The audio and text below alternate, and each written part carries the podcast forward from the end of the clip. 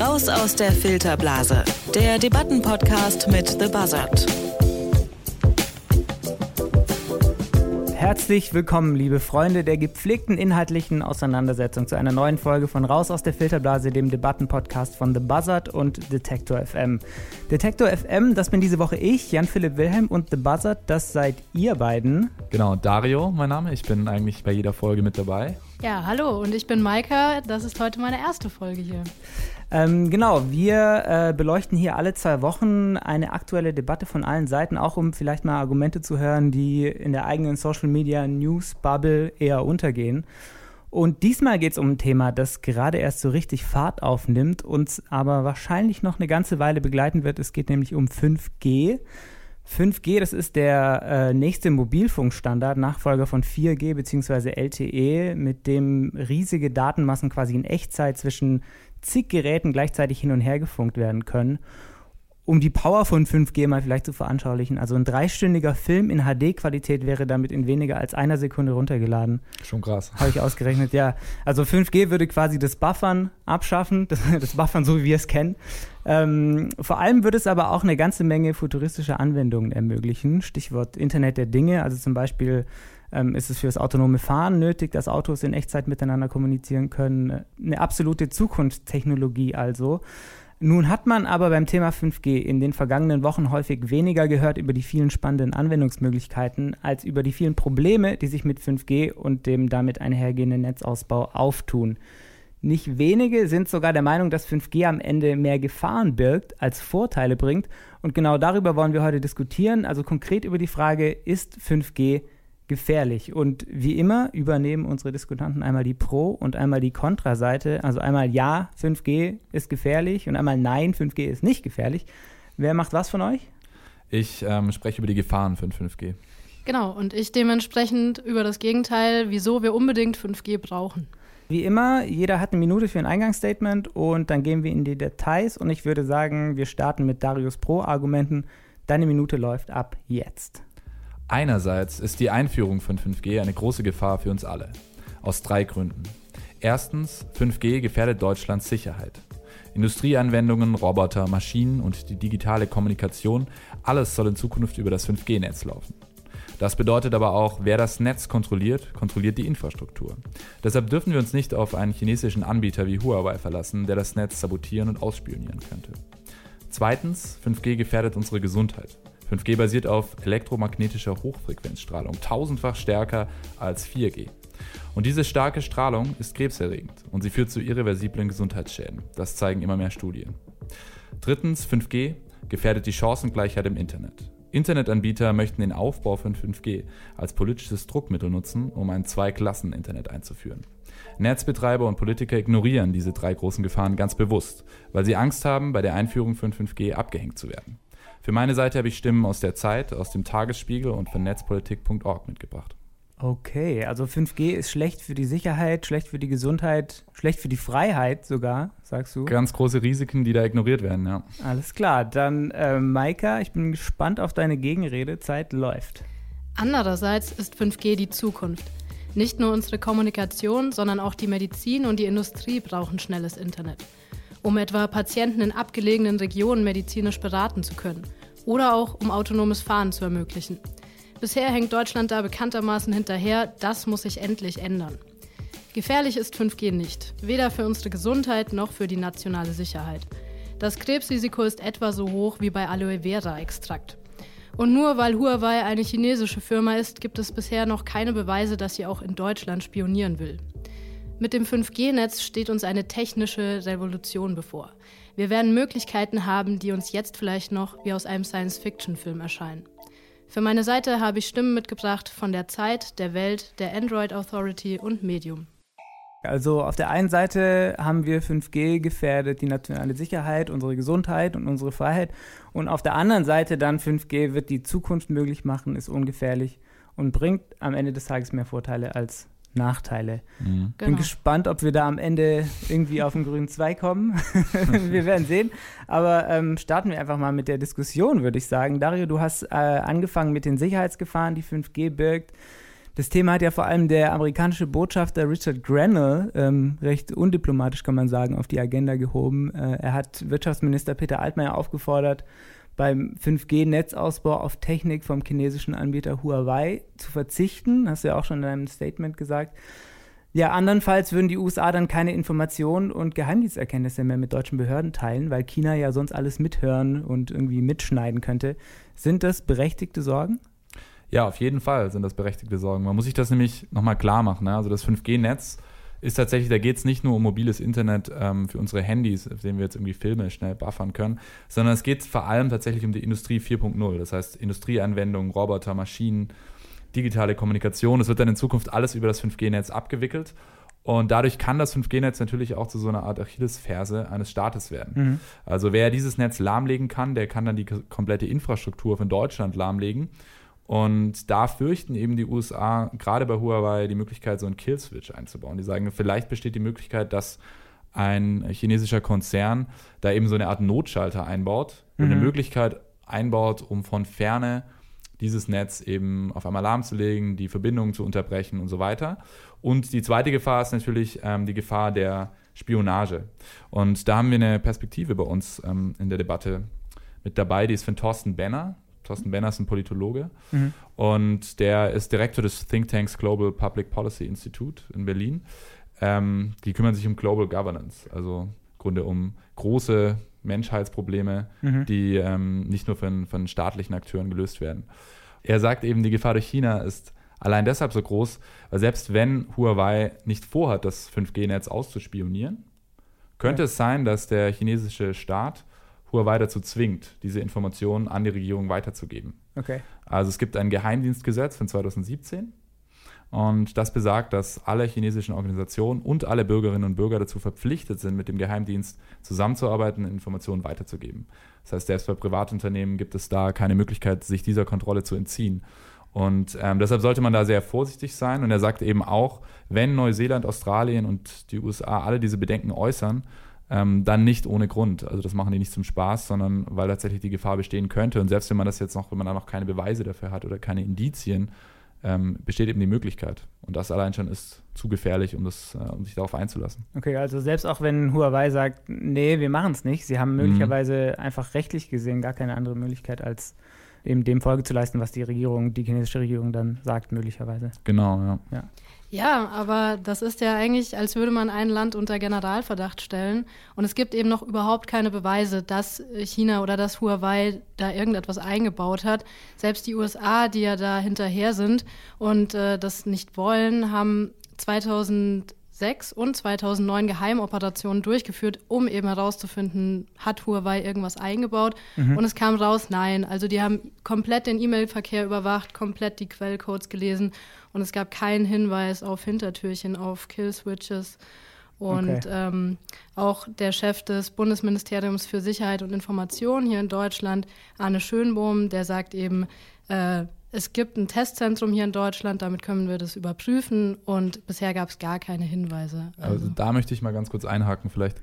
Äh, dieses Testzentrum ist vielleicht ein ganz guter Punkt, um zu sehen, dass dass man eben, selbst wenn man das kontrolliert, gar keine Ahnung hat eigentlich. Also dieses Testzentrum wurde nach einem Vorbild in Großbritannien eingerichtet. Die haben das auch eingerichtet für, für Software und Hardware von Huawei.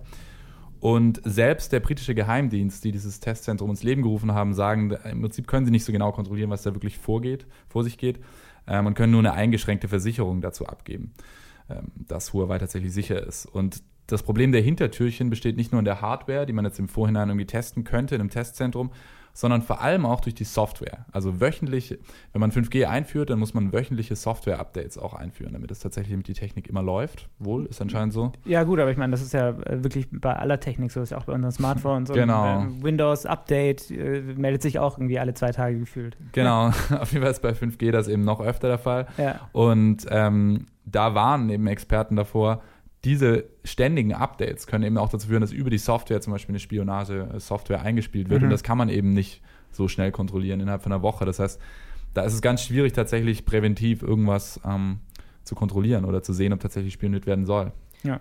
Ja, also da würde dir Arne Schönbohm wahrscheinlich zustimmen, der Chef des BSI, und äh, sagt eben auch, die Updates sind eigentlich das Gefährliche.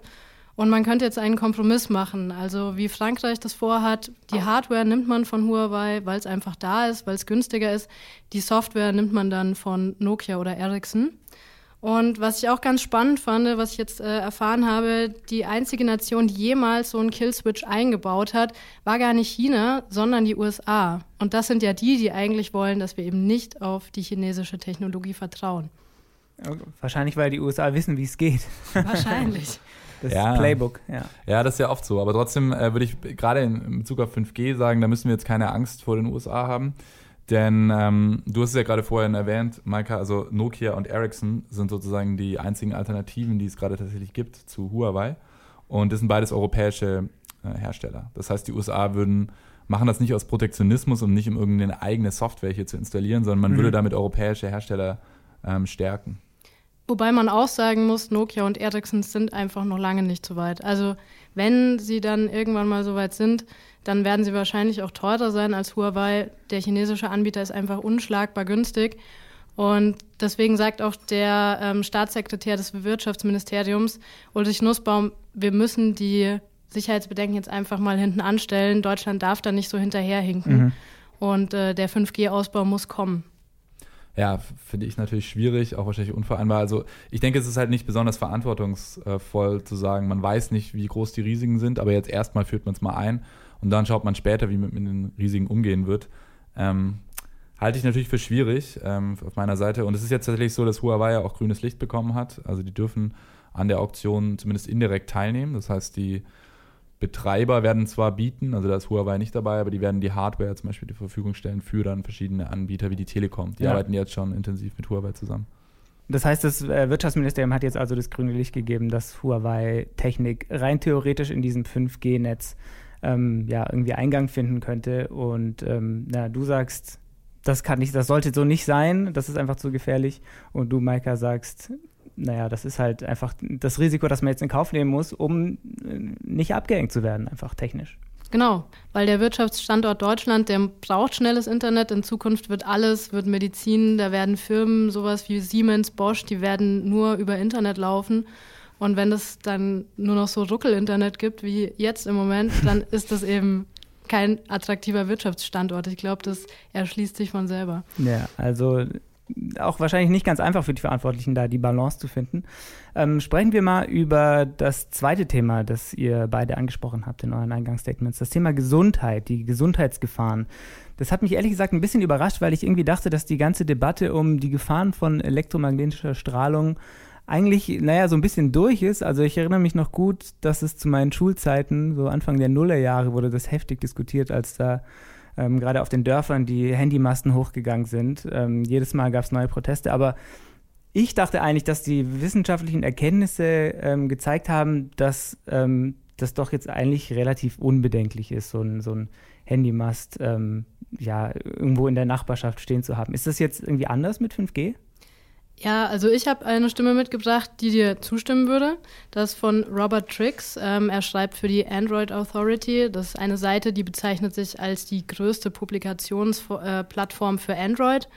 Und er sagt eben auch, natürlich, es gibt diese Gerüchte, dass Handystrahlung irgendwie Krebs verursachen würde. Die gibt es schon ewig. Ähm, es ist aber so, dass 5G einfach auf denselben Frequenzen läuft wie 4G und LTE. Also es wird sich eigentlich nichts ändern an den Frequenzen. Mhm. Man muss natürlich sagen, dass die, die Strahlung bei 5G eben tausendfach höher ist. Also die ist tatsächlich, es ist eine sehr, sehr hohe Strahlung, ähm, die mit einer sehr geringen Reichweite operiert. Deswegen zum Beispiel in äh, Berlin musste man auf einem fünf Kilometer langen Teststreifen 71 Sendemasten aufbauen, Mhm. um, um dieses Netz zu übertragen. Das heißt, klar es ist dasselbe, es ist dieselbe Art von Welle und dieselbe Art von Strahlung, aber es ist eben einfach tausendfach höher. Und Wissenschaftler argumentieren eben, dass deshalb eben auch die Gefahr sehr, sehr viel höher ist und tatsächlich jetzt in einen signifikanten Bereich rutscht. Okay, Wel- welche Wissenschaftler sind das? Einfach nur, um da ähm, sozusagen, weil das ist, ist Ja, ja, immer dieses Wissenschaftler sagen. der Wissenschaftler sagen, naja, weil es, es hat ja irgendwie sowas Verschwörungstheoretisches, dieses, ne, Strahlung irgendwie ist gesundheitsgefährdend und so. Ja, absolut. Und deswegen, ähm, ich war selber auch überrascht und das hat mich selber auch ein bisschen ähm, geschockt, muss ich sagen, ähm, Ja. da einen Text zu lesen im Tagesspiegel.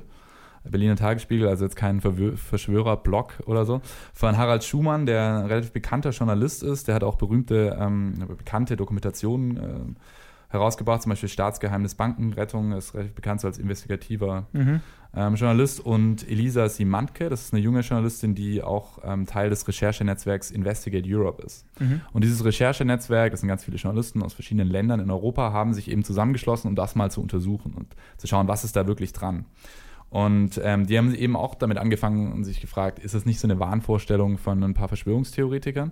Und haben dann leider herausgefunden, dass das wohl bei 5G doch auch was anderes sein kann, tatsächlich wesentlich gefährlicher sein kann, als wir bis jetzt denken. Ähm, zwei Hinweise zum Beispiel, die darauf hindeuten, dass es tatsächlich eine ernsthafte Gefahr ist, dass eben einerseits finden sich in einigen Smartphones äh, Warnhinweise, Mhm. äh, jetzt schon.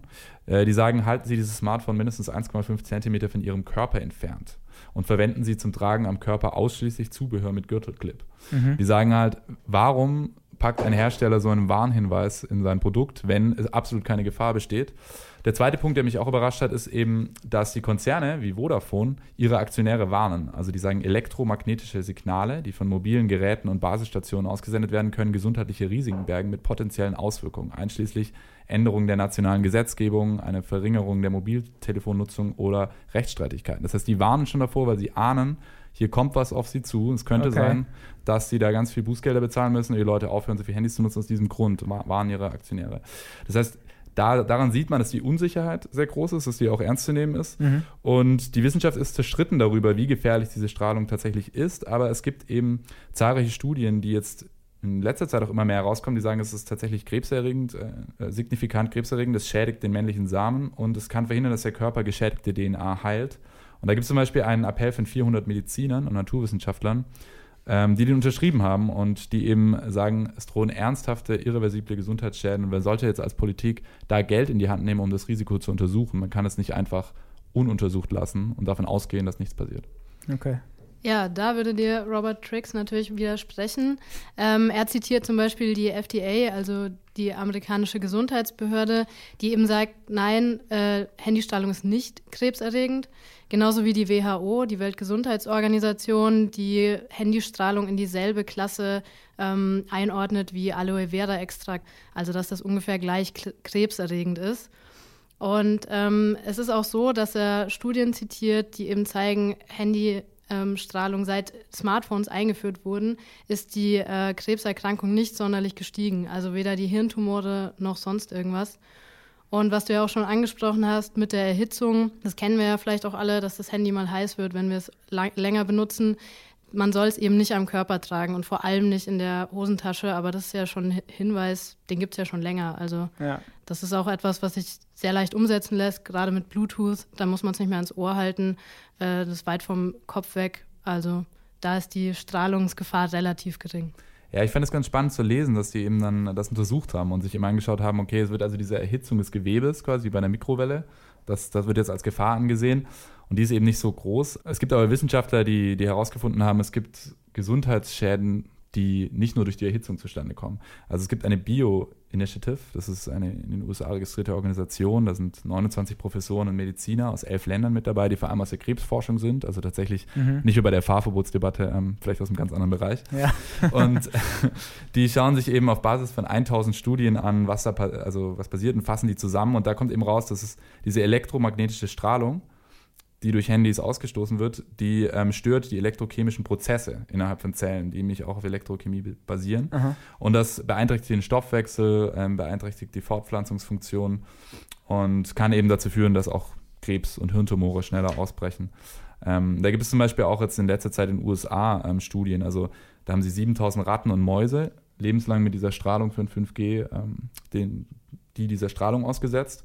Und ähm, sie haben nicht nur Schäden in den DNA-Strängen gefunden, sondern eben auch ein deutlich höheres Risiko für Hirntumore. De deutlich mehr von diesen Ratten und Mäusen haben eben bösartige Tumore bekommen. Und dann gab es jetzt eine zweite Studie aus Italien, weil dann hieß es, okay, die Strahlung war ja vielleicht zu hoch. Man ist nicht dauerhaft dieser hohen Strahlung Ja. ausgesetzt. Und die hat mit sehr viel geringerer Strahlung gearbeitet, also ungefähr in, in etwa dessen, wie wir unser Handy nutzen werden. Und kommt eben zum gleichen Effekt. Okay. Ja.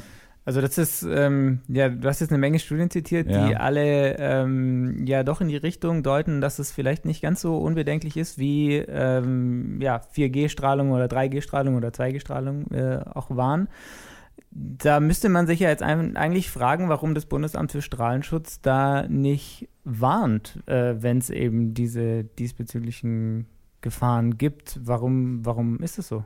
Ja, da wird es dann richtig interessant äh, in der Recherche, fand ich, von Investigate Europe. Die finden nämlich heraus, dass es gibt nur eine einzige Institution, ähm, die diese Grenzwerte festlegt. Das ist eine Gruppe von Wissenschaftlern, ähm, eine private, die auf einer privaten Initiative basiert.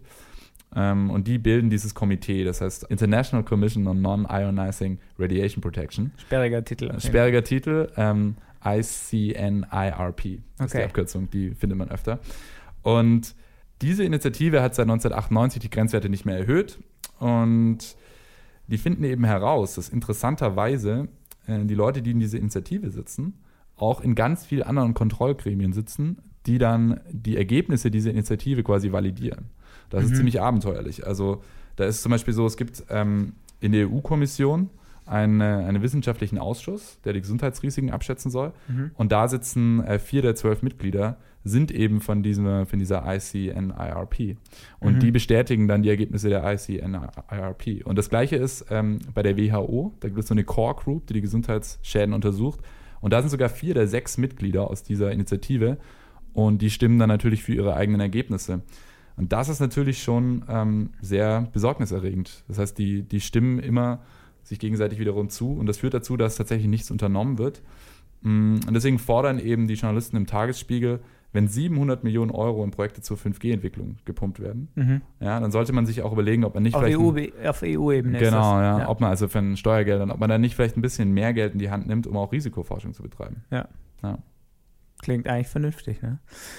Ja, wir haben jetzt äh, eine ganze Menge über Gefahren gesprochen in äh, puncto Sicherheit, in puncto Gesundheit. Ähm, mich würde jetzt mal noch interessieren, was bringt 5G eigentlich? Was sind die Vorteile? Wir haben ja so ein paar Sachen schon angerissen, aber jetzt mal irgendwie, um das konkret runterzubrechen, was sind Anwendungsbereiche, die wirklich unser Leben verbessern werden?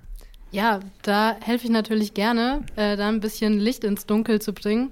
Und zwar habe ich da einen ganz schönen Text mitgebracht von Tanja Jayal. Ähm, sie ist äh, Virtual Reality Projektmanagerin beim Tochterunternehmen von Dell und bezeichnet sich selbst als Tech-Optimistin. Und wenn man den Text liest, das merkt man auch. Also das mhm. sprüht so vor Enthusiasmus und man merkt so, sie kann es gar nicht erwarten, bis 5G endlich da ist. Und äh, ein Bereich, den ich wirklich spannend fand, ähm, war, dass es so sein wird durch dieses 5G, also durch das schnelle Internet, ist zum Beispiel die Möglichkeit da, dass ein Arzt einen Patienten operiert und dabei aber ganz weit weg ist. Also mit sogenannten Operationsrobotern könnte das dann sein, dass mhm. ein Soldat im Kriegsgebiet, sagen wir im Irak, verwundet ist und ein Arzt in Boston an diesem Roboter steht und den äh, Soldaten operiert. Das heißt, Krass. für den, ja genau, also ja. für den Arzt natürlich ein viel besseres äh, Arbeitsumfeld, weil er keine Sorge haben muss, dass er irgendwie von einer Bombe abgeschossen wird oder mhm. so, sondern er kann sich ganz auf den Patienten konzentrieren. Durch den Roboter ist es natürlich wesentlich genauer. Und das finde ich schon ein krasses Anwendungsgebiet. Und das eröffnet ja auch ganz neue Möglichkeiten auch für Patienten, die zum Beispiel auf dem Land leben oder irgendwo, wo es nicht so einen guten Zugang zu medizinischer Versorgung gibt. Mhm. Klar, also auf jeden Fall sind das große Möglichkeiten. Die Frage ist natürlich, ob das Geschäftsmodell tatsächlich funktioniert. Also es gibt eine Schätzung der Telekom, die sagt, dass ungefähr 500 Milliarden Euro insgesamt, also jetzt von allen Stakeholdern, von Krankenhäusern, von Firmen, von äh, Netzbetreibern in die Hand genommen werden, um 5G ähm, einzuführen. Und man weiß eben noch nicht ganz genau, zum Beispiel solche Anwendungen, wie die du gerade genannt hast, wer die am Ende zahlen soll. Weil am Ende müssen das irgendwie Kassenpatienten wahrscheinlich bezahlen, diese, dieses Mehr an Technologie. Und auch in anderen Bereichen, wo 5G dann zur Anwendung kommt, ist halt die Frage, ob Kunden für dieses tolle visuelle Erlebnis, was sie dann vielleicht haben können oder den schnelleren Zugang zu irgendwelchen Diensten, ob sie dann auch bereit sind, diese Kosten zu tragen. Deswegen gibt es ja eben Experten, die sagen, zum Beispiel gibt es einen britischen Uniprofessor und Telekom-Experten, William Webb, der sagt, diese Vision für eine mobilen Datenzukunft mit 5G ist bisher nur ein Mythos und es ist völlig unklar, ob sich das tatsächlich am Ende auszahlt oder nicht. Er sagt, der 5G-Hype ist außer Kontrolle geraten. Wir wissen gar nicht, was da tatsächlich auf uns zukommen wird. Ja. Ja, also bei der Medizin könnte ich mir tatsächlich vorstellen, dass es nicht auf den Verbraucher umgeschlagen wird, weil es eben was ist, was der ganzen Menschheit zugutekommen kann. Ähm, wo es natürlich sein kann, ist bei so Lifestyle-Produkten. Auf der anderen Seite kann ich mir da auch gut vorstellen, dass die Leute da eher bereit sind, was zu zahlen. Also ähm, Tanja Jayal sagt da zum Beispiel oder nennt einige ähm, Beispiele, wo das äh, zum Tragen kommen könnte. Mhm. Zum Beispiel gibt es ja diese Augmented Reality, die kennt man vielleicht noch von Pokémon Go, also dass die Pokémons plötzlich auf dem Handybildschirm und in der realen Welt ja. zu sehen waren. Und das könnte äh, nicht nur bei den Spielen funktionieren, sondern auch bei sowas wie Shoppen. Also man könnte dann vor einem Spiegel stehen zu Hause und äh, der Computer zeigt einem eine Jeans und man kann die quasi zu Hause anprobieren. Also wer schon mal online shoppen war, weiß, wie frustrierend es ist, wenn man sich drei Jeans schicken lässt und keine passt. Ja, spart man sich das Zurückschicken. Genau. Also ja. sie sagt auch, ähm, da entstehen ganz neue Jobs, also sowas wie Augmented Reality Architekt, der dann eben diese Räume erfindet oder gestaltet. Und, ähm, ah, okay. Bisschen wie Inception. Ne? Ja, so ein bisschen. Ja, genau. Diese, diese Traumarchitektin, ne? Genau, so. ja. ja, also es entstehen ganz neue Welten. Man kann sich das gerade noch gar nicht vorstellen, aber so wie sie das beschreibt, ist es gar nicht mehr so lange hin, bis das eben geht. Und da könnte es natürlich gut sein, dass Leute auch bereit sind, dafür einiges zu zahlen. Ja, also tatsächlich, dass wir ähm, auf der individuellen, individuellen Ebene eben so viele neue Anwendungsmöglichkeiten haben, die wir uns auch gar nicht vorstellen können, eventuell jetzt im Moment. Und wir da einfach wirklich ähm, ja, von profitieren werden. Genau. Dario, ich bin mir sicher, du hast, du hast noch irgendwas hier, um, um 5G nochmal anzuschwärzen. Also ganz unabhängig davon, dass es aus meiner Sicht nicht rechtfertigt, dass man die Gesundheitsgefahr in Kauf nimmt. also zum Beispiel im Hosen anzuprobieren. Aber gut, ja. das haben wir dahingestellt. Fair enough. Ja, fair enough. ähm, gibt es einen Punkt von, ähm, von Netzaktivisten? Ähm, zum Beispiel Thomas Lohniger, ähm, der schreibt auf netzpolitik.org, das ist ein Netzaktivist, der sich eben für Netzneutralität einsetzt, vor mhm. allem auch. Und der schreibt, dieser ganze Hype um 5G und die ganze Diskussion wird eben jetzt von Telekom-Betreibern auch genutzt, um durch die Hintertür die Netzneutralität abzuschaffen. Mhm. Netzneutralität hört man immer wieder, man weiß vielleicht nicht so ganz genau, was das wirklich bedeutet. Das ja. bedeutet im Grunde, dass alle Dienstleister, das heißt zum Beispiel Firmen, Plattformen, aber auch Kunden, per se erstmal den gleichen Preis zahlen für, das, für die gleiche Nutzung von Daten. Also du müsstest jetzt nicht mehr für die Nutzung von Daten bezahlen, ähm, wenn du Detector FM heißt, als wenn du Facebook heißt, ja. zum Beispiel. Ja. Das ist die Idee. Und diese Netzneutralität wird von der EU eben durch ein Gesetz äh, tatsächlich auch geschützt. Da haben sich ganz lange NGOs europaweit dafür eingesetzt, über 23 NGOs, damit es endlich diese Regeln gibt. Und jetzt, dieses Jahr, sollen diese Regeln eben neu evaluiert werden. Und hier gibt es große Interessenkonflikte, warnt er. Also einerseits wird der Evaluierungsbericht der bestehenden Gesetzeslage eben von einer Anwaltskanzlei angefertigt, ähm, die in der Vergangenheit sich gegen die Netzneutralität eingesetzt hat und für Telekom-Betreiber war. Das heißt, mhm. allein schon da ist ein mhm. gewisser Interessenkonflikt, wo eben Aktivisten fürchten, da wird jetzt eine Änderung auf uns zukommen, die die Netzneutralität gefährdet.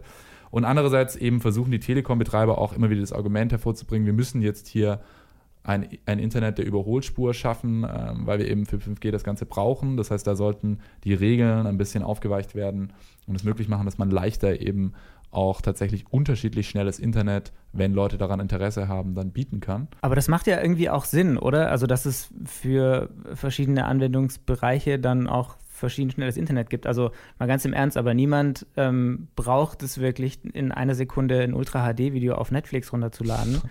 Andererseits kann ich mir schon vorstellen, dass ähm, ja beim autonomen Fahren, wenn jetzt Autos miteinander kommunizieren müssen, dass es da halt schon wichtig ist, dass die möglichst schnell und mit möglichst großer Bandbreite miteinander kommunizieren. Ja, ja, absolut. Ähm, es bedeutet ja auch nicht, wenn die Netzneutralität da ist, dass sozusagen nicht verschiedene Betreiber eben Zugang auf ein schnelleres Internet bekommen. Nur bedeutet es eben nicht, dass die einen eben, die mehr zahlen, diesen Zugang quasi exklusiv für sich beanspruchen können, während andere, die aber okay. nicht die Mittel haben, das nicht zu bezahlen, das dann nicht bekommen. Also es würde halt dazu führen, dass zum Beispiel Premium-Kunden dann irgendwie ähm, einfach die Möglichkeit haben, auf dieses Internet zuzugreifen, während andere das dann nicht bekommen. Mhm. Okay. Also nochmal ein Thema, das man auf jeden Fall im Blick behalten muss. Ja, versuchen wir vielleicht mal ein Fazit, weil äh, 5G kommt, ne? das ist mhm. beschlossene Sache, dass es kommt. Ähm, und die Frage ist ja jetzt so ein bisschen, wie wir damit umgehen. Ähm, ihr habt jetzt ne, zwei verschiedene äh, Perspektiven hier aufgezeigt. Ja, was habt ihr mitgenommen aus, aus eurer Recherche und auch so ein bisschen aus der Auseinandersetzung jetzt mit den Argumenten des jeweils der jeweils anderen? Ja, also ich fand das total spannend, weil, wie du schon gesagt hast, 5G kommt. Ähm, da können wir jetzt nichts mehr dran ändern. Und sich dann aber auch äh, damit auseinanderzusetzen, was heißt es eigentlich? Also was heißt es für mich? Was heißt es für meinen Körper? Was heißt es vielleicht für die deutsche Sicherheit? Äh, das finde ich schon krass, was es da für Risiken gibt. Und ähm, ich meine, ich kann da jetzt nicht mehr so viel machen, aber das Handy in die Hosentasche werde ich jetzt nicht mehr so oft stecken. Ja. Also das ist vielleicht, was man sich so persönlich noch mitnehmen kann und äh, da ein bisschen aufmerksamer sein kann. Ja. Aber finde ich eigentlich spannend, weil du hast ja jetzt hier in der Debatte die andere Seite ja. vertreten. trotzdem trotzdem hat es dir Angst sagen, gemacht, ja. sozusagen. Äh, wie war das für dich? Im, im du warst offensichtlich sehr überzeugend, Dario. Hm. Sowieso, ja. Danke, danke.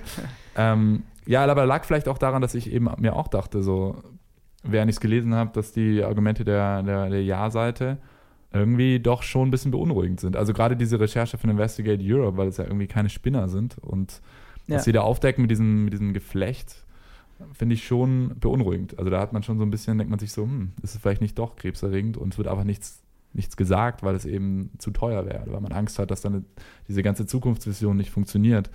Und ich fand eben auch spannend, wie du auch sagst, dass eigentlich jetzt diese ganzen Gefahren, die wir hier heute genannt haben, im Grunde auch schon nicht berücksichtigt wurden. Also die Auktion ist schon gestartet, Huawei ist zugelassen und genau, bisher wird auch kein Geld in die Risikoforschung gesteckt. Ja. Und was man vielleicht auch noch bedenken muss, bei allem Tech-Optimismus, der jetzt dahinter steckt, äh, wie cool sich das auch alles anhört, man muss eben auch immer im Hinterkopf behalten, das dauert noch. Also die ganzen Geräte müssen erst entwickelt werden. Unsere Smartphones sind alle noch nicht 5G-fähig. Die Spiegel zum Online-Shoppen gibt es auch noch nicht das wird noch eine Zeit dauern, bis das dann wirklich zur Anwendung kommt. Mhm. Was mich auch irgendwie beunruhigt hat, ist, dass jetzt gerade zum Beispiel bei den medizinischen Argumenten gibt es keine neutrale Institution. Ja? Also selbst irgendwie diese Experten, die irgendwie sagen, sie schätzen das jetzt ein, sind eben immer interessengeleitet. Und das macht es sehr schwierig jetzt als Verbraucher oder als Leserin oder Leser, äh, zu wissen, ob man diese Gefahren ernst nehmen soll oder nicht, weil eben jede der Seiten irgendwie in irgendeiner Form wahrscheinlich beeinflusst wird. Also zum Beispiel der Tagesspiegel warnt vor diesen Gesundheitsgefahren und der österreichische Standard zum Beispiel hat die Gegenseite zusammengefasst und hat geschrieben, nein, das ist überhaupt nicht gefährlich. Und dann denkst du dir halt schon so, wem kannst du jetzt hier vertrauen in dieser Debatte? Also es ist schwierig. Ja. Das ist interessant, das ist so ein Punkt, an dem wir ähm, jetzt schon ein paar Mal gekommen sind, so am Ende von so einer Diskussion. Ne?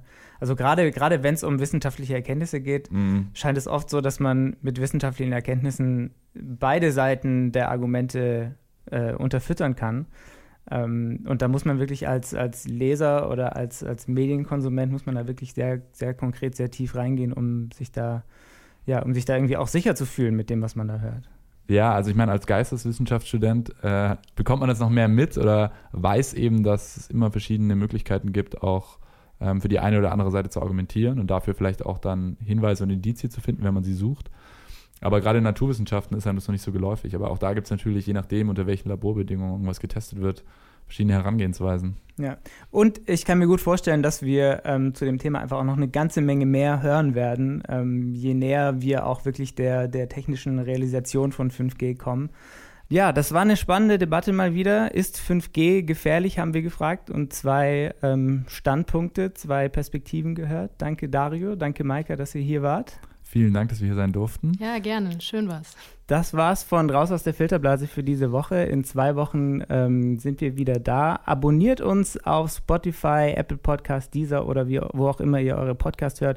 Wenn es die Möglichkeit gibt, eine Bewertung dazu lasst oder einen Kommentar, das ist nicht in jeder Podcast-App so, dann tut das gerne. Ich bin Jan-Philipp Wilhelm, sage danke fürs Zuhören, tschüss und bis bald. Raus aus der Filterblase, der Debattenpodcast mit The Buzzard.